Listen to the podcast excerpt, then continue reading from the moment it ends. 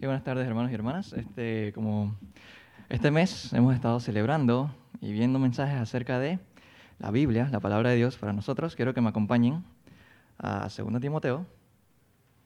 Eh, es probable que te sepas el resto si has estado aprendiéndote el versículo. ¿Cuál es, ¿Cuál es el capítulo y cuál es el versículo?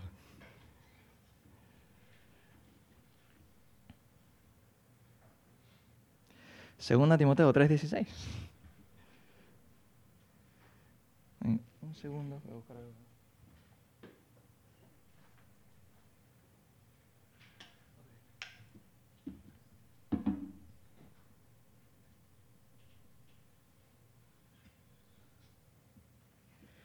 Ok, hemos estado estudiando este versículo.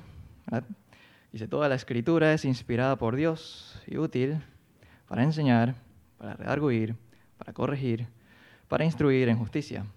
Entonces ya hace unos dos domingos eh, empezamos a ver un poco el tema, estamos viendo acerca de cómo la Biblia nos enseña, qué es lo que nos enseña, eh, y hoy vamos a estar viendo un poco acerca del siguiente verbo, o de la siguiente palabra que está ahí, redarguir.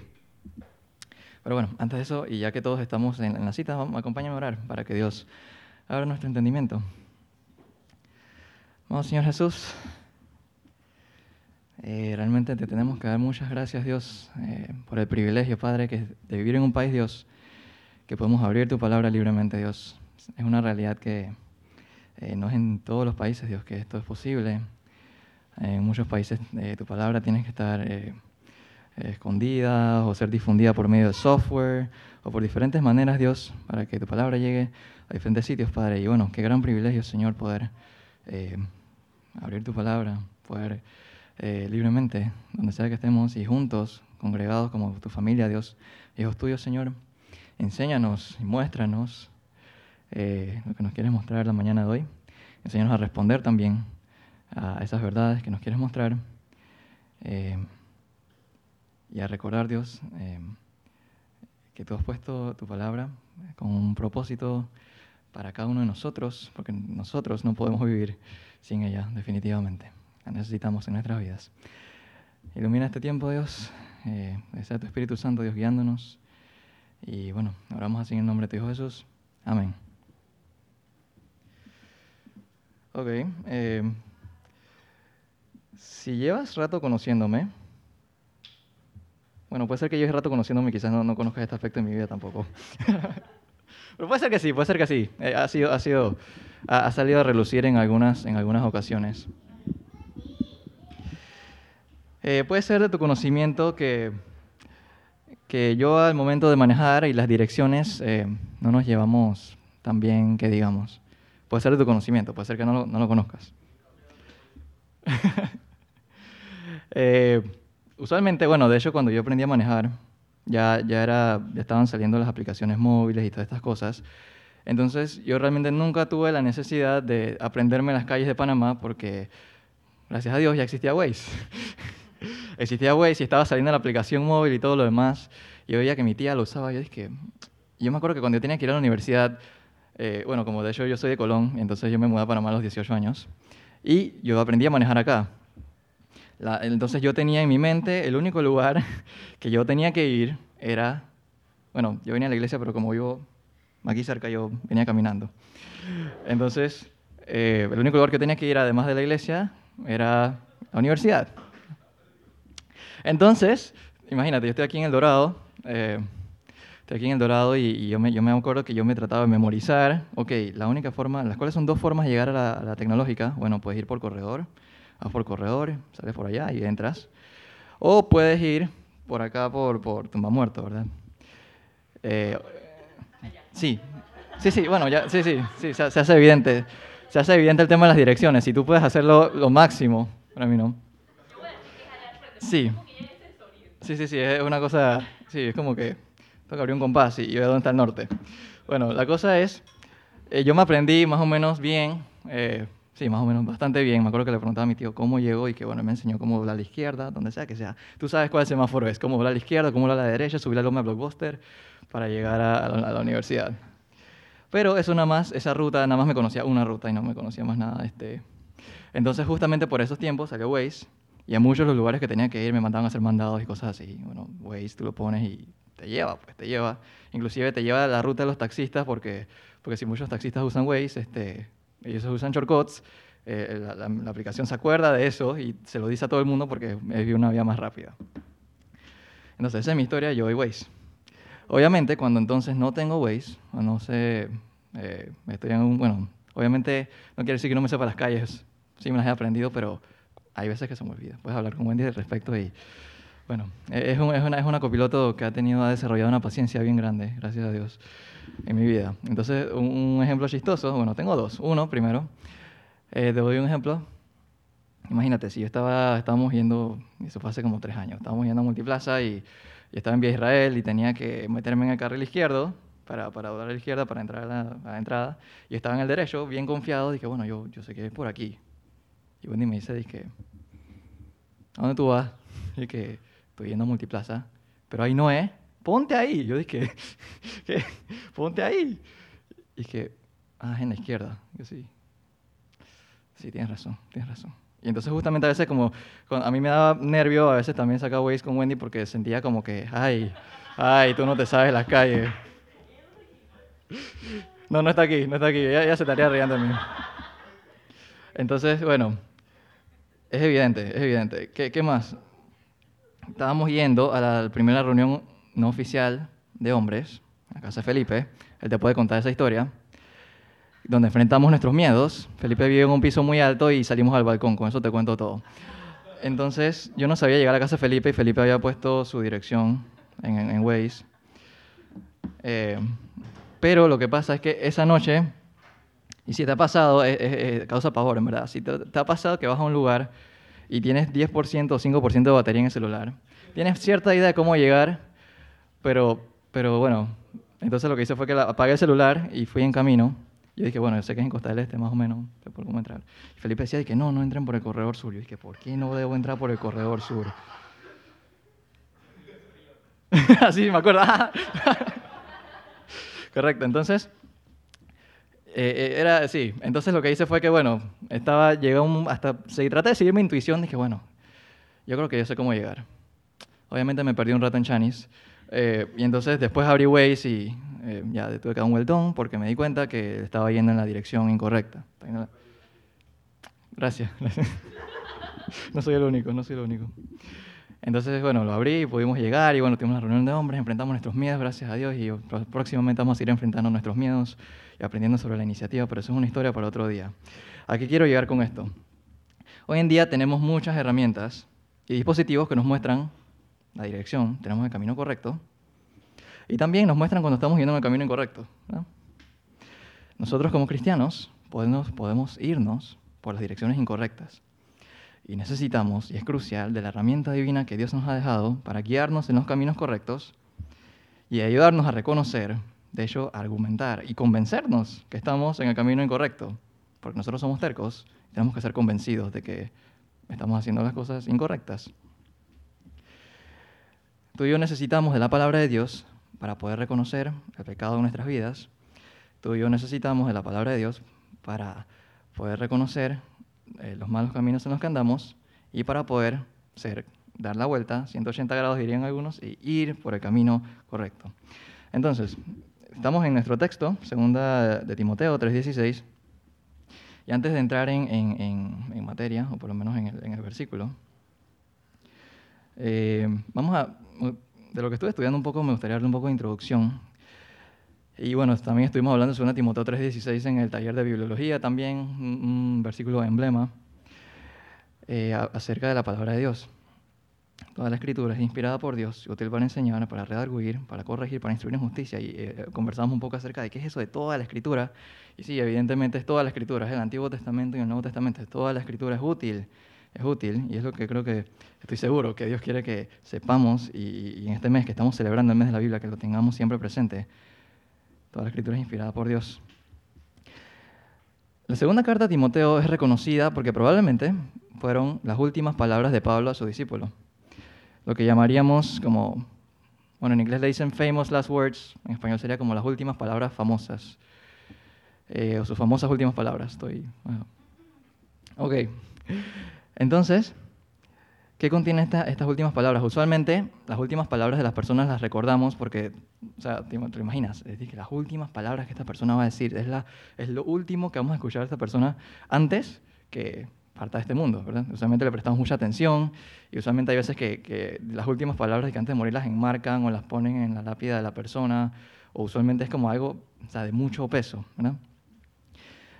Eh, en este momento ya Pablo estaba en prisión y bueno, eh, en el capítulo 4 él empieza a decir que él ya casi estaba seguro de que estas iban a ser sus últimas palabras y que dice que ya iba a ser ejecutado. Entonces, ¿por qué es importante eso? Saber eso. Bueno, uno, este, eso quiere decir que el peso de las palabras que le estaba poniendo a Timoteo, o sea, cargaban un peso, diríamos que especial, eh, y vamos a explorar un poquito acerca de eso. Una de las cosas que Pablo estaba haciendo a través de la carta, y esto no lo vamos a ver hoy, pero si la lees, eh, capítulo 1, capítulo 2, era, estaba exhortando a Timoteo para enseñarle, estaba exhortando a Timoteo para que enseñara. Timoteo era un pastor, dicen que era un pastor joven y tenía que enseñar, y, tenía, y de hecho estaba enfrentando varios desafíos, eh, estaba enfrentando unos desafíos con unos falsos maestros, eh, y Pablo estaba exhortándolo y, recordándole las razones, recordándole primero a quién, de quién había aprendido Timoteo, había aprendido de Pablo, eh, de, dónde había, aprendido las escrituras, dice, había aprendido la sana doctrina, dice, de su abuela, y, le recuerda esto, dice, la, sana, las sagradas escrituras que aprendió desde muy joven, y de hecho también el, el, capítulo 3, el capítulo 2, exhorta, exhorta a cómo debe enfrentar la vida de estos desafíos, y se enfréntalo como un soldado, eh, como quiero, este, eh, enfréntalo para que seas, y esfuérzate para que seas un obrero aprobado, dice. También dice, también tiene la analogía de un atleta, o sea, que habla como es eh, una, imagínate, un atleta que tiene que esforzarse para llegar a la meta, ganar el oro, un obrero aprobado, y también inclusive habla un poco acerca de, que podría, una analogía con un agricultor. Entonces, Teniendo esto en mente, déjame ver aquí. Lo tengo por acá. Ajá, un poquito de historia. Vamos al capítulo 3 eh, para ver un poco acerca de qué se estaba enfrentando Timoteo antes de, ir al capítulo, eh, allá al, al, versículo 16, capítulo 3, un poquito más arriba. Puedes hacer scroll si estás usando la Biblia en, en digital o puedes mirar un poco más arriba en tu Biblia en papel dice la versión que tengo aquí, no es traducción viviente, dice Timoteo, es bueno que sepas que, que, en los últimos días habrán tiempos muy difíciles. Entonces aquí empieza a hablar de una serie de características eh, que, está, que iban a tener las personas. Dice que iban a tener eh, amor por sí mismos, por su dinero, fanfarrones, orgullosos. Dice que se van a burlar de Dios. Otra versión dice blasfemos. Serán desobedientes a sus padres y malagradecidos. Dice no considerarán nada sagrado no amarán ni perdonarán, calumniarán a otros, no tendrán control propio, serán crueles y odiarán, lo que es bueno. Eh, traicionarán a sus amigos, serán imprudentes, se llenarán de soberbia, amarán el placer en lugar de amar a Dios. Actuarán como religiosos, pero rechazarán el único poder capaz de hacerlos obedientes a Dios. Aléjate de esa clase de individuos. Entonces está hablando de una, y entonces inclusive después entra en contexto y habla de que estos son unos maestros entre comillas, falsos maestros que están opuestos directamente a la verdad. Entonces imagínate, ponte en el lugar de Timoteo. O sea, eh, y de hecho, la primera carta de Timoteo también habla un poquito acerca de eso. Tener que enfrentarse a todas estas cosas, eh, Timoteo iba a tener que estar seguro de dónde estaba parado, de, qué, de su fe y también qué tenía para oponerse eh, y poder mostrar la verdad de Dios. Y es ahí en ese contexto en donde vemos eh, porque el versículo 9 dice, Pablo le escribe, esta gente no se saldrá con la suya por mucho tiempo, algún día se darán cuenta de lo tontos que son. Y ahí es donde entra, aquí versículo 10, aquí empezamos a hablar de la palabra de Dios. Quiero que leamos esto rápido, no vamos a enfocarnos tanto en esto, pero lo estaba leyendo, me gustó y creo que vale la pena que lo leamos. Versículo 10. Pero tú, Timoteo, sabes muy bien lo que yo enseño, cómo vivo. O sea, Pablo está hablando de, él. O sea, tú sabes, a, a diferencia de estos maestros, ¿verdad? Considérame a mí. Tú, Timoteo, sabes muy bien lo que yo enseño, cómo vivo y cuál es el propósito de mi vida. También conoces mi fe, mi paciencia, mi amor y mi constancia. Otra versión dice eh, longanimidad también. Dice, ¿sabes cuánta persecución y sufrimiento he soportado? Y como fui perseguido en Antioquía, en Iconio y Listra, pero el Señor me rescató de todo eso. Inclusive si, si esos, esos eventos salen en el libro, están relatados en el libro de Hechos. Es cierto, y todo el que quiera vivir una vida de sumisión a Dios en, en Cristo Jesús sufrirá persecución. Pero los malos y los impostores serán cada vez más fuertes, engañarán a otros y ellos mismos serán engañados.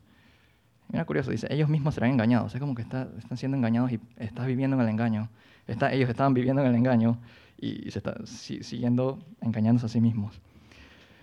Pero tú, 14, debes permanecer fiel a las cosas que se te han enseñado. Y hablaba de lo que él había aprendido por sus familiares, que le habían enseñado desde muy joven. Sabes que son verdad, sabes que son verdad. O sea, tú estás seguro de eso, sabes que son verdad. Porque sabes que puedes confiar en quienes te las enseñaron. Entonces aquí habla un poco acerca de la niñez de Timoteo. Desde la niñez se te han enseñado las sagradas escrituras, las cuales te han dado la sabiduría para recibir la salvación que viene por confiar en Cristo Jesús. Está haciendo un enlace entre el hecho de conocer, dice, eh, que le hayan enseñado las sagradas escrituras, dice, le dieron la sabiduría para recibir. ¿Qué cosa? La salvación. Y viene el versículo, y ahora sí vamos a leerlo. Bueno, antes de, verlo, antes de leértelo en esta versión, eh, quería que, eh, ver este tema porque para que nada más nos situemos un ratito, y esto creo que lo vamos a seguir viendo todo el mes, o sea, cuál era el desafío al cual Timoteo se tenía que enfrentar. Y qué era lo con qué contaba, contaba con la herramienta divina, contaba con la palabra de Dios, y que la había aprendido desde muy joven. Y de hecho el versículo 4 dice, predica la palabra, es súper cool, pero bueno. Entonces, vamos a, hoy vamos a estar hablando un poco acerca de redarguir. Toda la escritura es inspirada por Dios y útil para enseñar, para redarguir, para corregir y para instruir en justicia. Ya sabiendo todo el contexto, un poco de lo que venía antes. Eh, tengo una historia breve con esto también. Redarguir. Si tú abres, si abres la Biblia y tienes una reina valera, vas a ver esta palabra, redarguir. Eh, y yo creo que, bueno, esto, fue mi caso, no sé con otras personas, eh, a menos que, no, sé si a menos que seas un lector muy ávido de, de, de español, lo más probable es que no sepas inmediatamente qué significa la palabra redarguir. Por lo menos a mí me pasó. Eh, me acuerdo hace tiempo, cuando, cuando, de hecho, la primera vez que escuché esa palabra fue aquí, cuando estábamos acá al lado, cuando era el antiguo compa. Eh, algunos se acordarán de cuál era el antiguo compa. Entonces me acuerdo que, bueno, estaban eh, nuestros estimados Jan y Lily enseñándonos. Y me acuerdo una vez que efectivamente tocaron esta palabra, redarguir. Y yo me acuerdo que todo el mundo se quedó, bueno, imagínate todo el mundo aquí, pero más joven, más chiquitito, más, más pequeño. Sí, sí, todo el mundo aquí. O sea, estamos hablando de cinco años atrás, por allá. Sí, cinco años, ¿verdad? Sí, cinco años, cinco años. cinco años atrás. Entonces, imagínate, redarguir y todo el mundo se quedó así como frío, sí. Y me acuerdo, no, ti casi seguro que fue Lili la que explicó la palabra de redarguir. Y ella nos decía que, bueno, eh, en palabras sencillas, es como estar convencido, estar convencido de que de las cosas malas que estamos haciendo, ¿verdad? Si lo lees en una traducción viviente, lo dice más o menos por ese mismo son. La, toda la escritura es inspirada por Dios y es útil para enseñarnos lo que es verdad, para hacernos ver lo que está mal en nuestra vida, que esa es la palabra, esa, es la traducción, y ellos utilizan eso para redarguir, hacernos ver lo que está mal en nuestra vida, nos corrige cuando estamos equivocados, de la parte de corregir, y nos enseña a hacer lo correcto máximo. Entonces, la Biblia tiene poder para hacernos ver. Y hacernos ver no simplemente es que nosotros vemos como si fuera como una pintura y, lo vemos si es bonito o es feo. La palabra va mucho más profundo que simplemente como verlo. Habla de un poco de estar convencido, un poco de que hay un argumento y que nosotros somos convencidos por un argumento. Imagínate un debate y que te argumentan un tema y te puedas dar cuenta, efectivamente, que y tú puedas decir, ok, lo que tú dices es cierto, eh, me has mostrado con argumentos y me has convencido y has hecho que mi mente cambie y me dé cuenta que lo que yo estaba diciendo o lo que yo creía no era lo correcto. Y eso es lo que vamos a estar explorando un poquito en la mañana de hoy. mira, mira, mira esto, eh, esto es bien interesante. miremos el versículo que viene después del 16. Este, este, en Reina Valera me, fascina. Y, de hecho es como, creo que es ese, versículo que podemos eh, empalmar, o, es la idea completa que, Pablo quería transmitir a Timoteo. Si toda la escritura es inspirada por Dios y útil para enseñar, para redarguir, para corregir, para instruir justicia, pero ¿cuál es el fin? ¿Qué es lo que Dios quiere producir en nosotros? ¿Qué es lo que Dios quiere hacer? Por encima de, o no por encima, pero sino como más allá de, ¿cuál es el objetivo? Que vamos a pasar por varios, como imagínate un checkpoint o un lab, y estamos en una carrera, estás pasando varias, de varios eh, hitos, por decirlo así. ¿Cuál es el fin? A fin de que el hombre de Dios sea perfecto, enteramente preparado para toda buena obra. Y bueno, me gusta esto, voy a agarrar un paréntesis, esto no es, no es propaganda de Insight, pero si estuviste asistiendo a Insight estas últimas dos semanas, estuvimos hablando del perfeccionismo, a fin de que el hombre de Dios sea perfecto. Entonces, eso, ese perfecto no quiere decir sin falla, porque todos fallamos, ¿verdad? Dice, porque todos han pecado y eh, están destituidos de la gloria de Dios. Todos fallamos. A fin de que el hombre de Dios sea perfecto, habla de ser completo, estar completo fin de que el nombre de Dios esté completo. ¿Para qué? Enteramente preparado para toda buena obra. Dios quiere que tú y yo, cuando vengamos ante la Escritura, causar, seguir causando, porque es algo que pasa todos los días continuamente, una transformación en donde se nos enseña, en donde nos damos cuenta de las cosas que estamos haciendo que no están bien, damos la vuelta, ¿verdad? Que, algunos lo, explican esto y lo estoy estudiando, es, bien british, es como un ciclo, en donde nos, se nos enseña la palabra, nos damos cuenta y nos somos convencidos de que lo que estamos haciendo no está bien, tomamos acciones, corregir, ¿verdad? La Biblia nos enseña cómo tomar las acciones correctas para hacer justamente eh, lo, contrario a lo que estábamos haciendo y para instruir en justicia, para poder hacer obras de justicia, para poder hacer las cosas buenas que agradan a Dios. Y justamente el versículo 17 habla de eso, a fin de que el hombre de Dios sea perfecto, enteramente preparado para toda buena obra. Como Dios quiere que su iglesia esté preparada para toda buena obra, necesitamos su palabra para reconocer el pecado en nuestras vidas. Y esto, esto me... Eh, digo, estuve, estuve leyendo ese versículo, el, 17, bastante, y creo que cada vez que lo lees, cada vez como que te, abre un poco más la mente, te das, te da un poco más de cuenta, te das más cuenta de cuál es el impacto de esto. O sea, lo que nos debe impulsar a todos como creyentes es que Dios quiere utilizarte a ti y a mí para hacer su voluntad, dice, para toda buena obra. Y entonces, en otras palabras, es el deseo de Dios que su iglesia esté capacitada, preparada para toda buena obra. Y entonces hay una serie de cosas que van a ocurrir en nuestras vidas eh, por medio de la palabra de Dios para que eso ocurra, para toda buena obra. Vamos a ver algunos pasajes que hablan acerca de redarguir. o, como dice esta versión, hacernos ver lo que está mal en nuestra vida. Uno de los pasajes que habla, además de, de, esta de 2 Timoteo, que habla de la misma esencia de la palabra, en Efesios 5.13. Así que a nuestras Biblias para allá.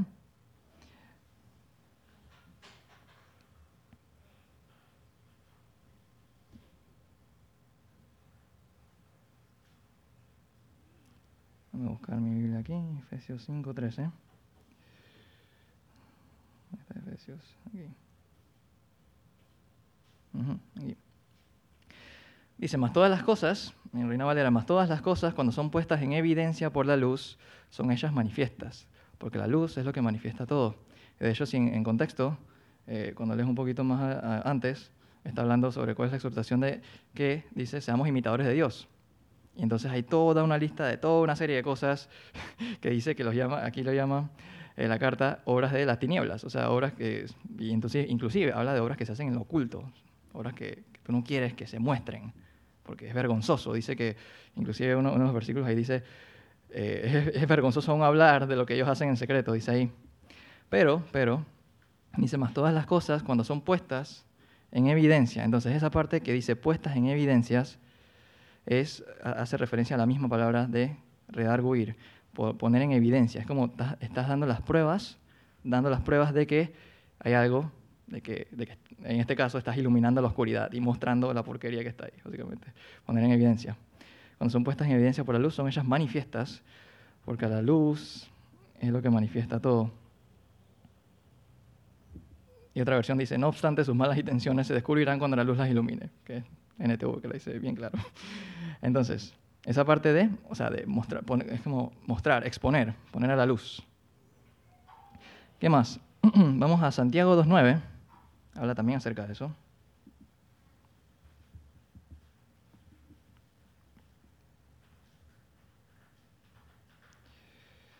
Es Santiago 2.9.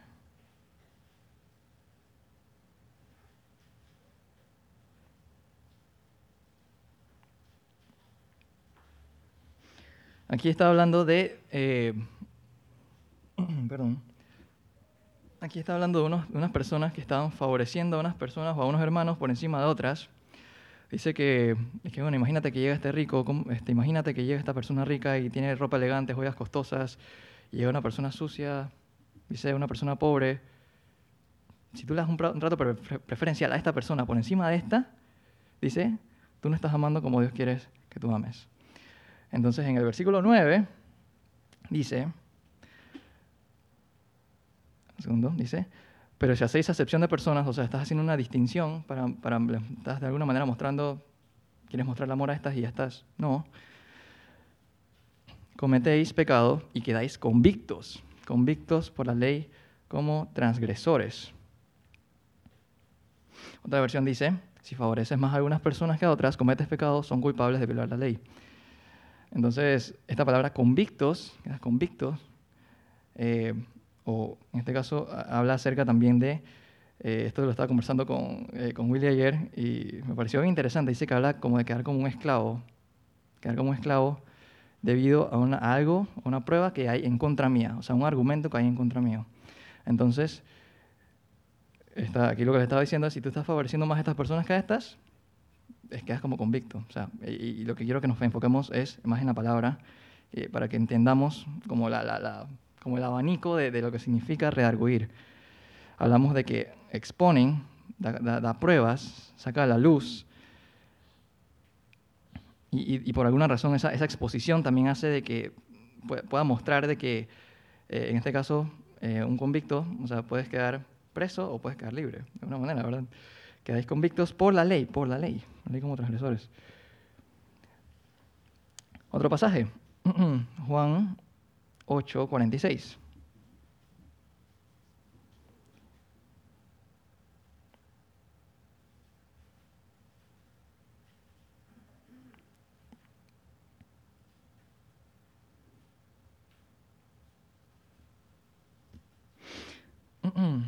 Este, este, pasaje es famoso y bueno, este, para los que, los que lo han visto en, en, Discipulado también, porque es uno de los, de los primeros que, que te enseñan y habla de que eh, estaba, Jesús estaba hablando, debatiendo con los fariseos y que ellos estaban diciendo, no, nuestro padre es Abraham, nosotros eh, venimos de este linaje de David y tenemos todas, eh, o sea, y nosotros realmente no somos quienes tú dices y entonces Jesús les empieza a decir, ustedes son de su padre el diablo.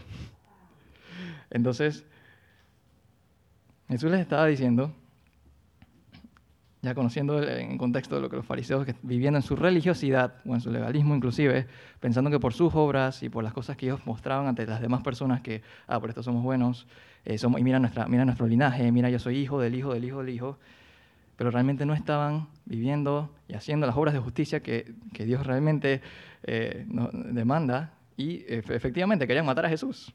Entonces él dice, en el versículo 46, ¿Quién de ustedes, lo voy a leer en esta versión, él dice, dice, ¿quién de ustedes puede con toda sinceridad acusarme de pecado?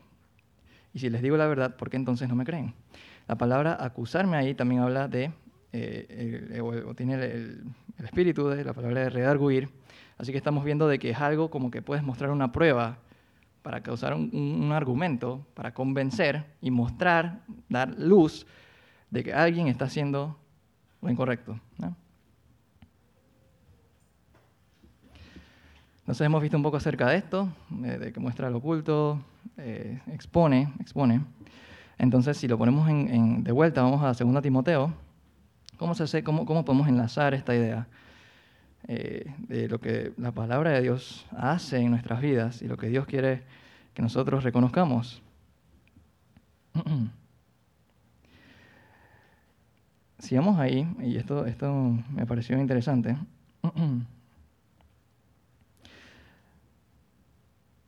si Dios quiere que su iglesia esté preparada para toda buena obra, como dice el versículo 17, y que necesitamos entonces su palabra para reconocer el pecado en nuestras vidas, Eh, uno de los versículos que, complementa un poquito esa idea está ahí mismo en 2 Timoteo, pero vamos al capítulo 2, eh, versículo 21.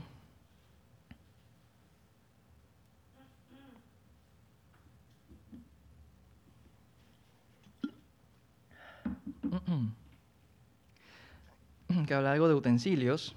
Y entonces eh, Pablo exhorta a Timoteo y le dice, estoy en, en NTV, dice, si tú te mantienes puro, serás un utensilio especial, para uso honorable. Hablando de, dando la idea de que es, es un instrumento, ¿verdad? Es un instrumento. Te mantienes puro, serás un utensilio especial para uso honorable, tu vida será limpia, estarás listo para que el maestro te use en toda buena obra. Entonces habla de la misma idea de en toda buena obra. Dios quiere, quiere capacitar, es el deseo de Dios capacitar a su iglesia para que estemos todos preparados para toda buena obra.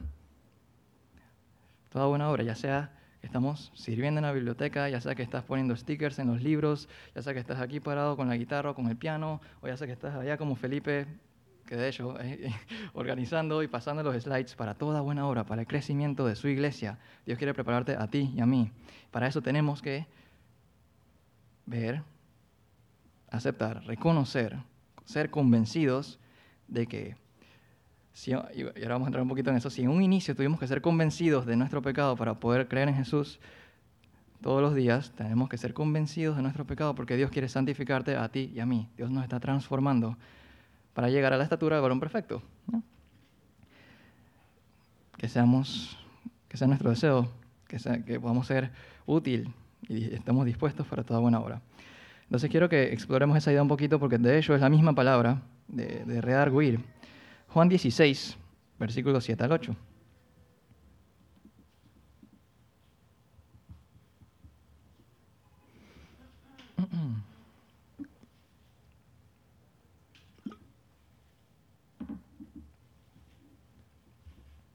Dice, pero yo os digo la verdad, os conviene que yo me vaya, porque si no me fuera, el consolador no vendría a vosotros, mas, si me fuere, os lo enviaré.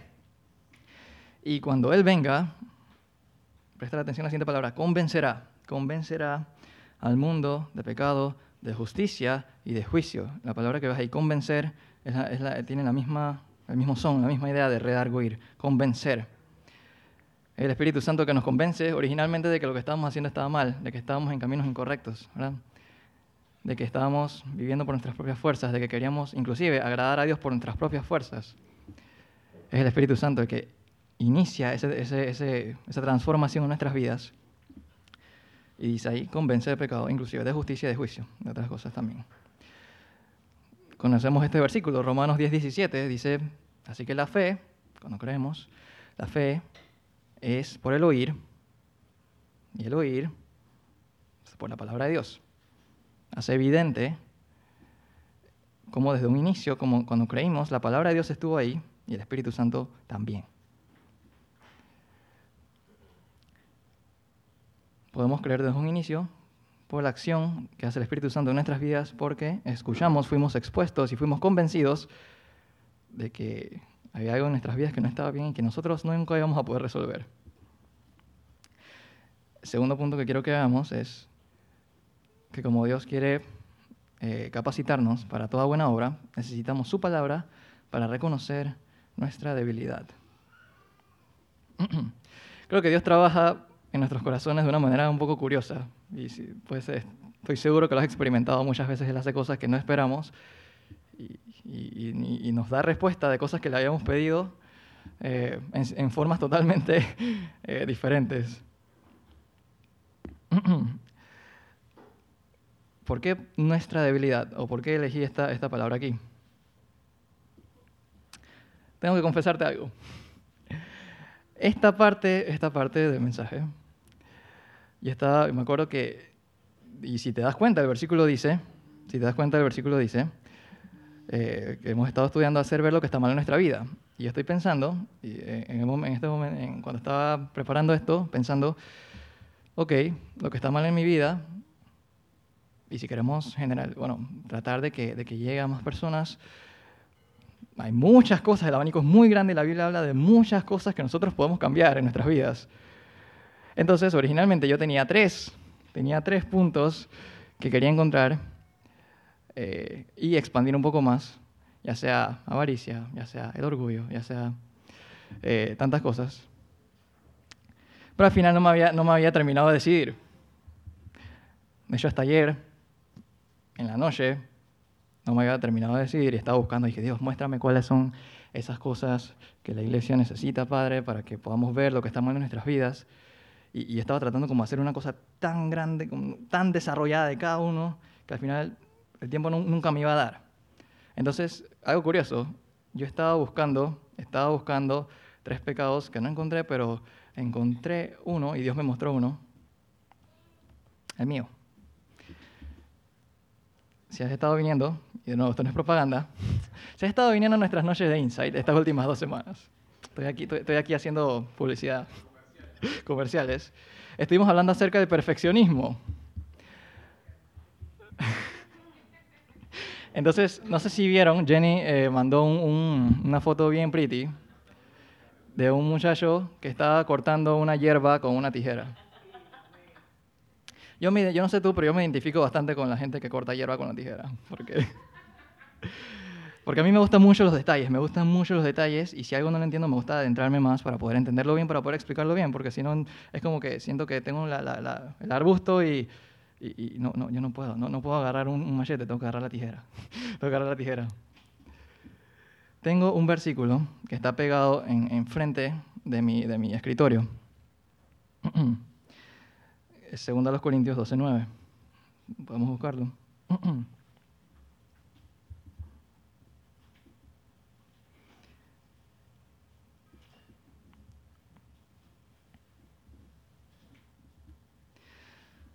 Dice, y me ha dicho, Bástate mi gracia, este lo vimos en Insight también, bástate mi gracia porque mi poder se perfecciona en la debilidad. Y eso está hablando en contexto del aguijón de Pablo que dice que tenía una cosa que le estaba pidiendo a Dios, Dios quítamelo, quítamelo, quítamelo.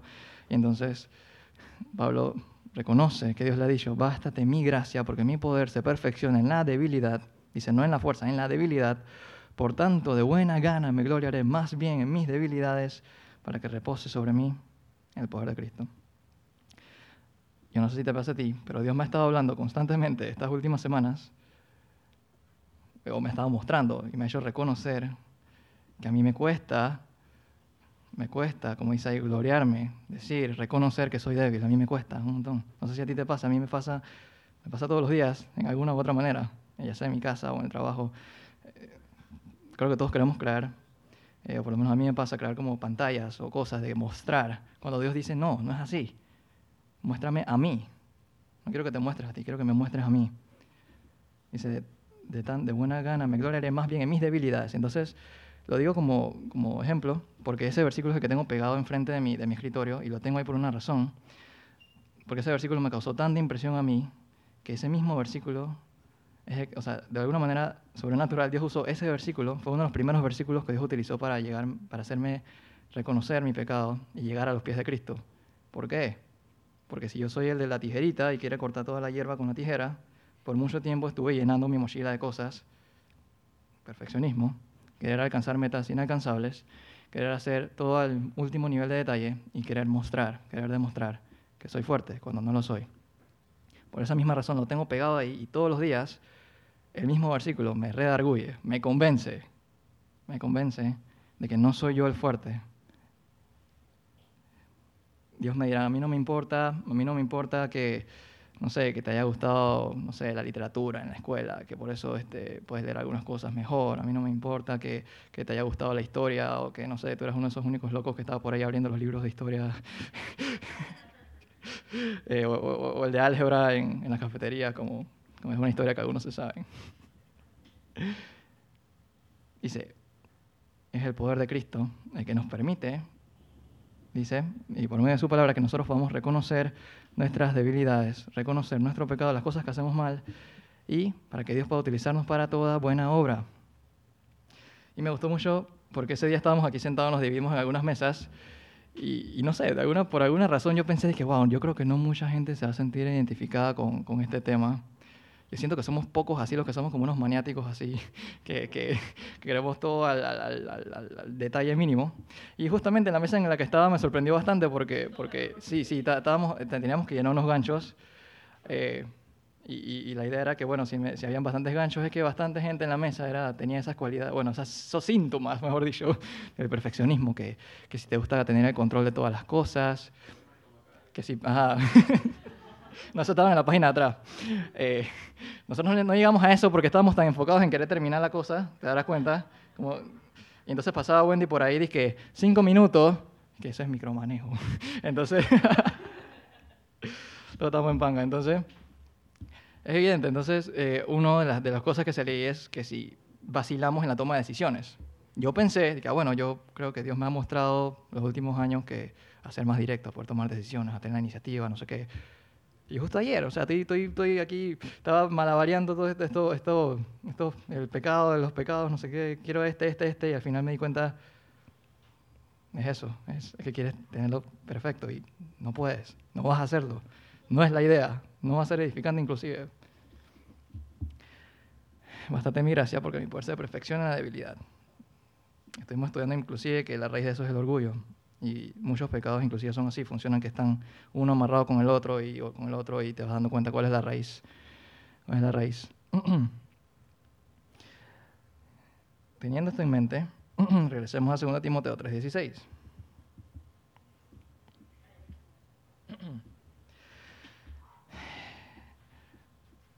Toda la escritura es inspirada por Dios y es útil, estoy leyendo TNTV, útil para enseñarnos lo que es verdad, hacernos ver lo que está mal en nuestra vida.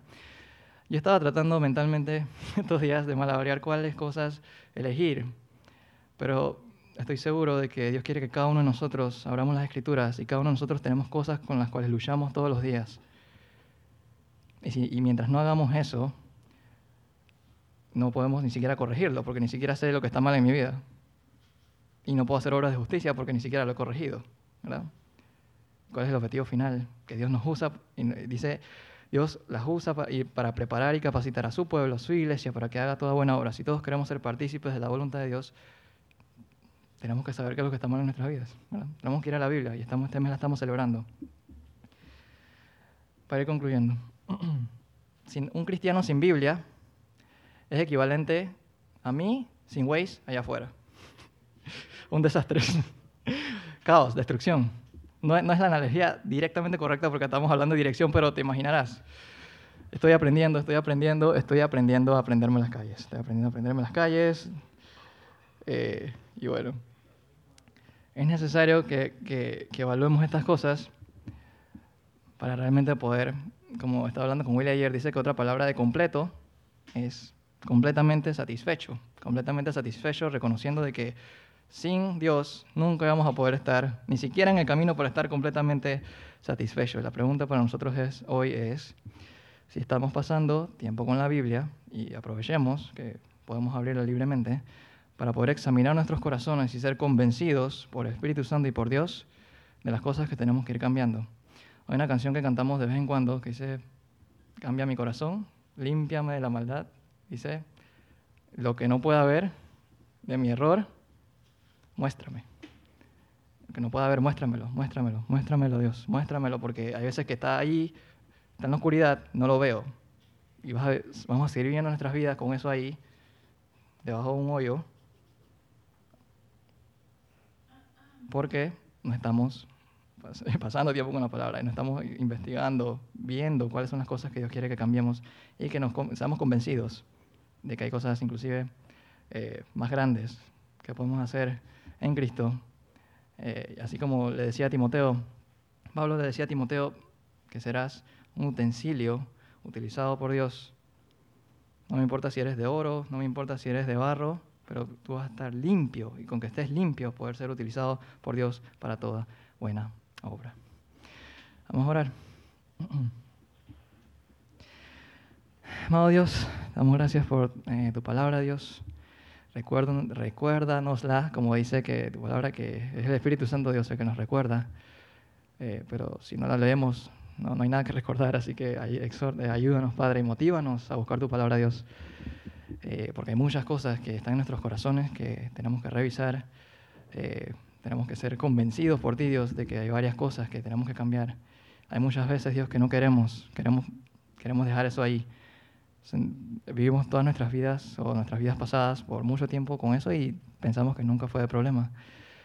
Pero evidentemente todas esas cosas van a causar y se van a esparcir y van a seguir a relucir y van a causarnos eh, destrucción, eh, problemas con nuestros hermanos, con nuestros compañeros, nuestras familias.